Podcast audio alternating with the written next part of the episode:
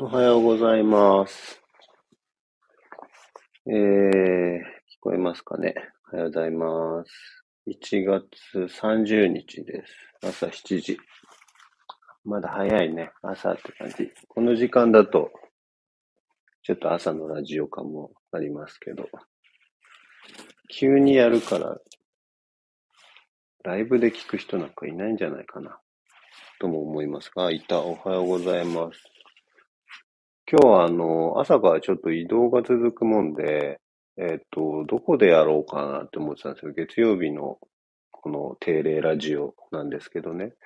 やる暇ないなと思ってて、で、約束の時間、だからとりあえず行こうと思って、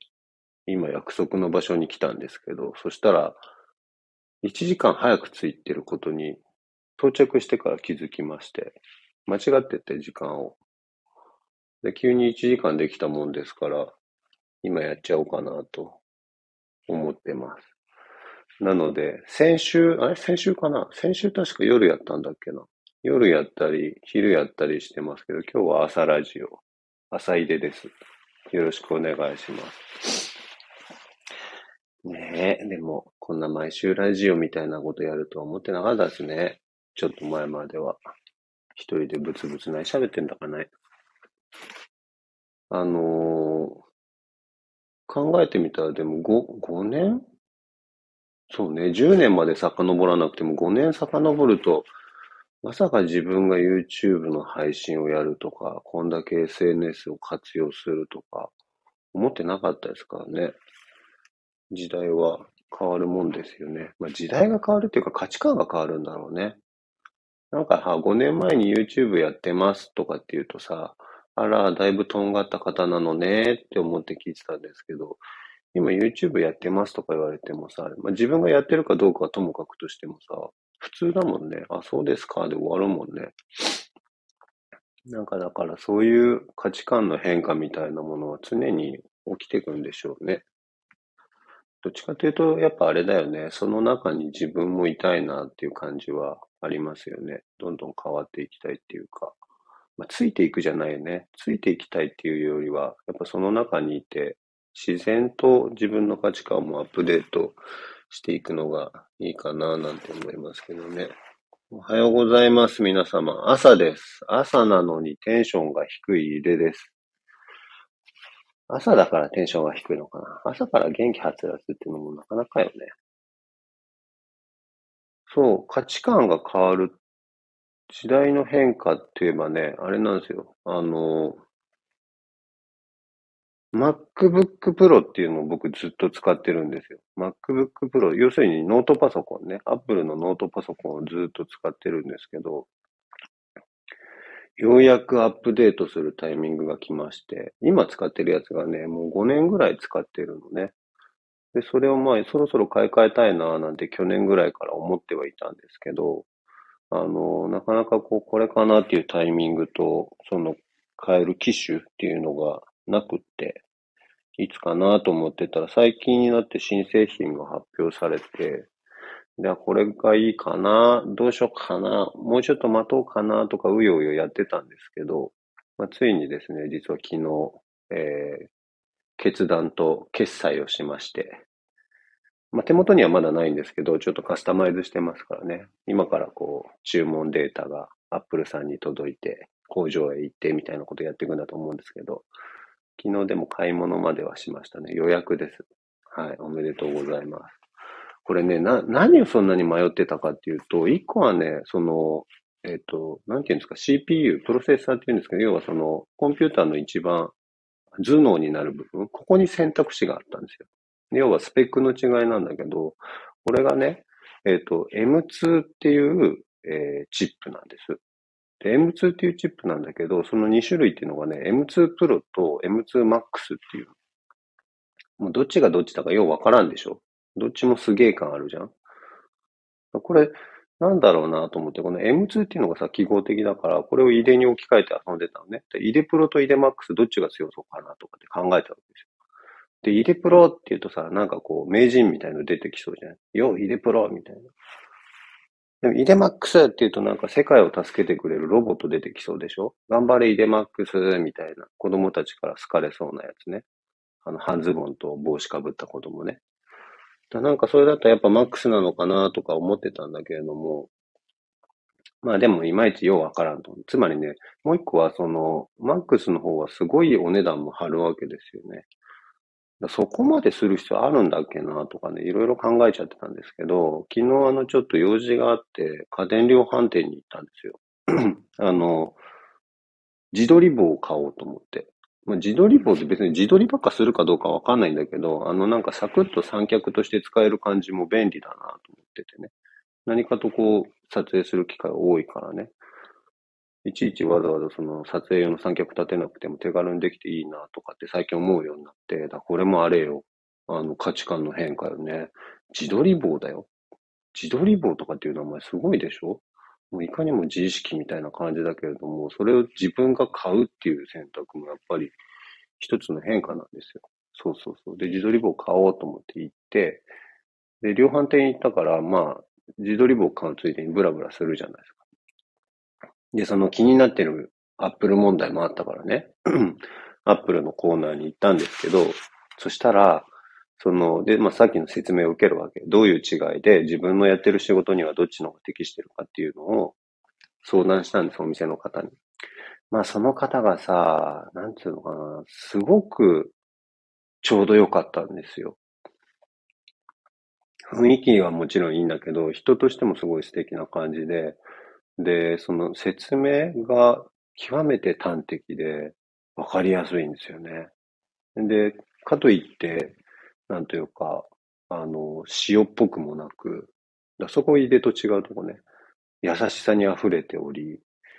えっ、ー、と、もう超納得っていう感じでその場終わったんですよ。よし、買うモデルはとりあえず決まったぞと。でも、まだその時点でも実は買ってなくて、その後相変わらずブラブラしてたんだけど、ブラブラしてる間にね、お前は何をやってるんだという気持ちがどんどんこう湧き上がってくるわけですね。あれだけ納得した回答をもらっておきながら、ここで買わないっていうのは何なんだと。いつやるんだという気持ちになり、売り場へ戻ってその場で、やっぱ買いますということで、ようやく昨日変えたわけです。なので、えー、イデマックスに来月ぐらいからなっていくと思います。あの、やること変わんないんですけど、やっぱりその、ね、スペックどんどん周りが上がっていくからね、作業がそうするとどうしても遅くなっちゃうので、きっとこれまであれですよ。だから来月ぐらいから何か井出さんに問い合わせすると3週間かかるみたいになってたやつが、多分3時間ぐらいで来るかもしれないですよ。回答が。皆様、交互期待ですよ。はい。いや、でもやっと、これで1個解決してよかったなとあ、そうなんですよね。この、あのね、回答問題はね、絵画教室の主催の方たちを大変こう困らせてるという噂があるんですけれども、あの、お返事がなくても、それが普通だと思って気長に待っていただけると、ちゃんとお返事来ます。あと、あんまりにも来ないなっていう時は、あの、ちょっとこう、しつこいかなって思うぐらい問い合わせていただけると、あの、本人、全然そういう気がなくやってますので、何卒あの、気長に。ちょっと皆さん、入れの扱い方、入れリテラシー上げてた方がいいかもしれないですよ、その点ではね。と思いますけどね。ということで、Mac 買い替えまして。これでもね、僕あれなんですよ。あの、学生の頃だから20年ぐらい前ですよね。もう20年ぐらい前から今日に至るまで、えっ、ー、と、自分で所有するパソコンはずっとノートパソコンなんですよね。まあ、もっと言うと、そのアップルの、えっ、ー、と、ラップトップ、ノートパソコンだけですね。ずっとです。あの、デスクトップっていうやつ、タワー型とかね。あれを買ったことは一回もないですね。あの、仕事の場所で、職場とかでさ、はもちろんあるんだけど、自分の所有っていう意味では、もう全く、やっぱモビリティを優先したいですね。あのね、学生の頃に多分原因があるんだけど、大学入ってさ、入学して、最初にこう、オリエンテーションみたいのがあって、で、なんかさ、多分だけどさ、あの、僕が行ったとこじゃない大学行けばさ、きっとなんか皆さんご入学おめでとうございますとかってなんかやるんだと思うんだけど、僕の行った大学ちょっと変わってたのか何のかわかんないですけど、20万、20年前ですよ。20年前に、えっ、と、あるスローガンを掲げていて、それがね、えっ、とね、なんつったっけな。えっ、と、ラップトップと、ノートパソコンって言い方したかな？ノートパソコンと寝袋。寝袋とノートパソコンって言ってたんですよ。で要は寝袋とノートパソコンさえあれば、アートプロジェクトはどこでもできるっていうことだったんですけど、なんかね、それがずっと頭に残ってて、未だにそのやっぱモビリティっていうか、あの、みたいなものはすごい大事にしてるかもしれないですね。そう、ノートパソコンと寝袋さえあればどこでも何でもできると。他のものは全部現地で調達できるというのが、えっ、と、ポリシーみたいなところだったんですけど、まあでもその通りだと思いますね。20年経ってもこの感覚変わんないんじゃないかな。ノートパソコンすらいらなくなり始めてるかもしれないですけどね。スマホ一つあれば何でもできるかもしれないけどね。まあ、やっぱりどこでも仕事ができるっていう利便性は自分にとってはすごい大事で。なんか、あれかもしれないですね。予定を組むのが僕苦手なんですけど、これ半分言い訳ですけど、なんかその、なんていうのかな、こう、自分のこう、その日できることの可能性みたいなものにこう、こう制限していくのがあんま得意じゃないのかもしれないですね。うん。なんか予定がない日って何でもできるでしょ？でも予定がある日はそれをしなきゃいけないから、何月何日にそれをするべしっていうふうに決めていくのがあんま得意じゃないのかもね。とかっていうとちょっとかっこいい言い方になるけど、これただの言い訳ですからね、皆さん気をつけてください。うん、その辺もちょっとイデラシ、イデリテラシーを高めて、あ、こいつ今適当なこと言ってんなとかって思ってもらうといいんですけどね。はい。あ、あのね、話変わるんですけど、えっと、最近、井出を悩ませていた睡眠不足問題っていうのが、ちょっと解消しそうでして。あのね、あれ、いつだっけな、去年の、いつだろう、秋ぐらいだったかな、夏終わってたと思うんだけど、もう長年手を出さないと決めていたゲームを手出しちゃったんですよ、僕、去年。まあ、もちろんそのスマホのちょっとしたゲームぐらいをやってたんですけど、それまでも移動の合間とかにね。でもなんか、あの、まあ、そういうことだ、さっき言った学生の頃とか、プレイステーションとかもやってたんですけど、でももう仕事も忙しくなってきてるし、もうやるまいと思ってたんだけど、娘も大きくなってくるじゃないですか。今、小学生になったんですけど。で、そうするとさ、あの、スイッチ、ニンテンドースイッチとか気にし始めるじゃないですか。で、彼女が気にし出すとさ、俺にとっては自分が買う理由ができちゃうじゃないですか。自分もやりたいそれを買ったのが1年ぐらい前かな。ニンテンドースイッチ買ったんですよ。でもその時点でまだ自分のものではなくて、自分はやってなかったんだけど、なんかその、小学生がゲームし始めると、小学生自分で YouTube で調べるんですよね。ゲームの攻略法とかさ、裏技とかをさ、ゲーム実況とか見たりして。で、するとさ、関連動画とか出てくるでしょ？で、関連動画にね、多分ね、ゼルダの伝説の新しいやつが映ったんですよね。ちょっと、なんつったっけな、ゼルダの伝説、ブレス・オブ・ワイルドとかって言うんですけど、まあ新しいっつっても4年ぐらい前のタイトルなんだけど、で、これがチラッと映った時にね、なんかね、ちょっとやりたいと思っちゃったんですよね。なんつうのかな、世界観、絵の空気感がすごい良かったんですよ。あの、ほら、リアルなさ、写実的なゲームって今すごい多いと思うんですけど、そのゼルダの伝説はもう、いかにもこう、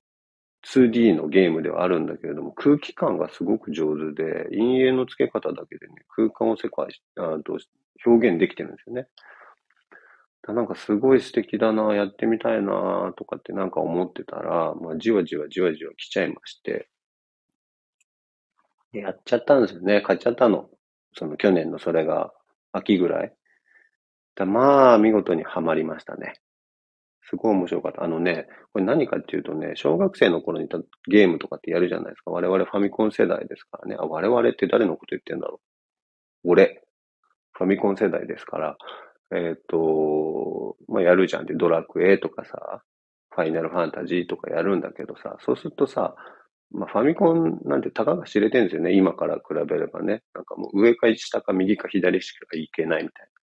な。で、村に入るって言うとさ、村もさ、人の、一マス分のお家とか書いてあって、そこにこう地図上で入っていくとさ、村が広がるとかなんかそういう感じよね。で、岩山のとこ行けばさ、ぶつかって動けないとかさ、なんか、海に行くとぶつかって動けないとか、そんな感じなんだけどさ、このゼルダの伝説ってね、何がすごいかっていうとね、それ全部できるんですよ。あのね、例えば岩にぶつかるでしょ？そうすると岩登り始めるの。で、村に入るっていう時もさ、すんなり村にこう、なんていうの、場面の切り替えとかなんか入っていくしね。えー、あと何があるかな？海はもちろん当然泳ぎ始めるし、とかね、とか、まあいろいろ、とにかくそのゲームの中でできないと思ってたことが全部できるんですよ。で、それが面白くて、で、しかもほら、あの、アクションロールプレイングゲームっていうジャンルだと思うんだけど、アクション要素低めなんですよね。どっちかというとね、謎解き的なの。だなんか反射神経を使うゲームとかってさ、そんなにもう最近はやりたいと思わないんだけれども、なんかその点でもすごくちょうどよくって、まあ、まあまあとハマっちゃって。でもさ、仕事もしてるしゲームする時間なんてほとんどないわけですよ。だから寝る前の30分とかにちょっとやる程度だった。やばくない？俺のナイトルーティン、寝る前の30分ゲームとかって。絶対これあれだよね。や、一番やっちゃいけないやつだと思うんですけど。で、まあそんなことやってたからさ、寝不足にもなるんですけど。それがね、この間ね、クリアしたんですよ。だからね、やっとこの寝不足からも解放されるかなと思ってるんですけど、まあまあでもやり込み要素があるからね、もうちょっと続きそうだなと思うんですけど。いやー、ゲームね、本当はゲームやりたいんですけどね、すごくゲーム面白いし、なんかあの、僕のやってることで言うと、ルールのデザインというか、ルールをデザインするっていう意味ですごく面白いんですよね。あのま、新しいジャンルを作るみたいなことが日常的にほいほい行われる場所だからね。もっとやっていきたいんですけどね、なかなか。そう、でもね、このゼルダがすごい久々だって言い方しましたけど、実はそのちょっと前にね、一回チャレンジしてんだよね。それスマホだったんだけど、その昔、小中学生だった当時ハマってたゲームが、なんか最近さ、昔のゲームリバイバルよくするんですよ。あの、ドラクエ3とかって、それこそ20年じゃ聞かないよね。多分30年とか前のタイトルを、まあ、いわゆる名作ってやつだよね。それをさ、この現代のこう環境でね、リバイバルして、グラフィックスが綺麗になって、操作性も良くなってみたいなのがよくあるんですけど、だその時はそれを買ったんですよ。ドラクエじゃないんだけど、あの、とあるタイトルを買ってね、で、そのスマホにインストールしてみたんですけど、なんかね、それが面白くなかったんですよね、全然。あの、面白くないっていうか、ゲームとの内容としてはその当時のまんまだからさ、何も変わってないんだけど、なんかやっぱ、ただ絵が綺麗になってるだけだと、別に大して面白くないんだなとか思って。で、もう一個はさ、あの、最近のゲームってよく喋るんだよね、キャラクターが。昔はなかったじゃないですか。昔はさ、ポコポコポコポコとかってこう、字が、あの、カクカクした字が表示されるだけだったんだけど、例えば、キャラクターのセリフとかっていうとね、でもそれがさ、声優さんの声ですごいよく喋るわけ。で、そしたらさ、そのなんか、ハマらなかった方のゲームはさ、よく精霊みたいなキャラクターが出てくるんだけど、例えばね、なんつうかね、土の精霊とかって言ってさ、あのー、な、あの、ほら、語尾がさ、ちょっとこう漫画チックなわけ。なんか、助けて、助けてドッシーンとかさ、助けてくれゴロみたいななんかさ、土の精霊って言うといかにもそういう感じで出てきたりするわけね。助けてドッシーンとかさ、あいつをやっつけるんだドッシーンみたいな。で、それがさ、その字で見てた時は多分何も気にならなかったんだけどさ、流暢な日本語を喋ってさ、あの声優さんの声で聞くとさ、そんなわけあるかいっていう気持ちになるんですよね。なんかすごいそれが違和感だったの。土の精霊って言ってやってきてさ、語尾がドッシンとかってさ、そんなわけねえだろうとかって思って。でそこでなんかちょっとね、はまらなくなっちゃってしまったんですよね。そう、だからもうゲームはちょっともうないのかなと。自分ももしかしたらいい年齢になってきたのかなとかって思ってたんですけど、まあまあ全然そんなことなかったですね。ゼルダの伝説、ちょっとね、本当みんなにこれおすすめしたいレベルでハマったんですけど、本当やってほしい。ゲームなんて私は関係ないと思っているホリスティック界隈の女性陣にも、ぜひやってほしいですね。ホリスティックってだってさ、全体性って意味でしょ？この地球の全体の中にはゼルダの伝説もきっと入ってますからね。あのね、ちなみにね、なんだっけな、5月ぐらいにね、あの、新作出るらしいですよ。次回作。だから、それまでに、あの、今出てるやつ、クリアしてもらって、5月からみんなでちょっと新しいやつやりましょう。ということで、月曜日、えー、7時半だね。仕事がある人も、お仕事がない人も、今日も一日頑張ろう。井出たけるでした。また来週。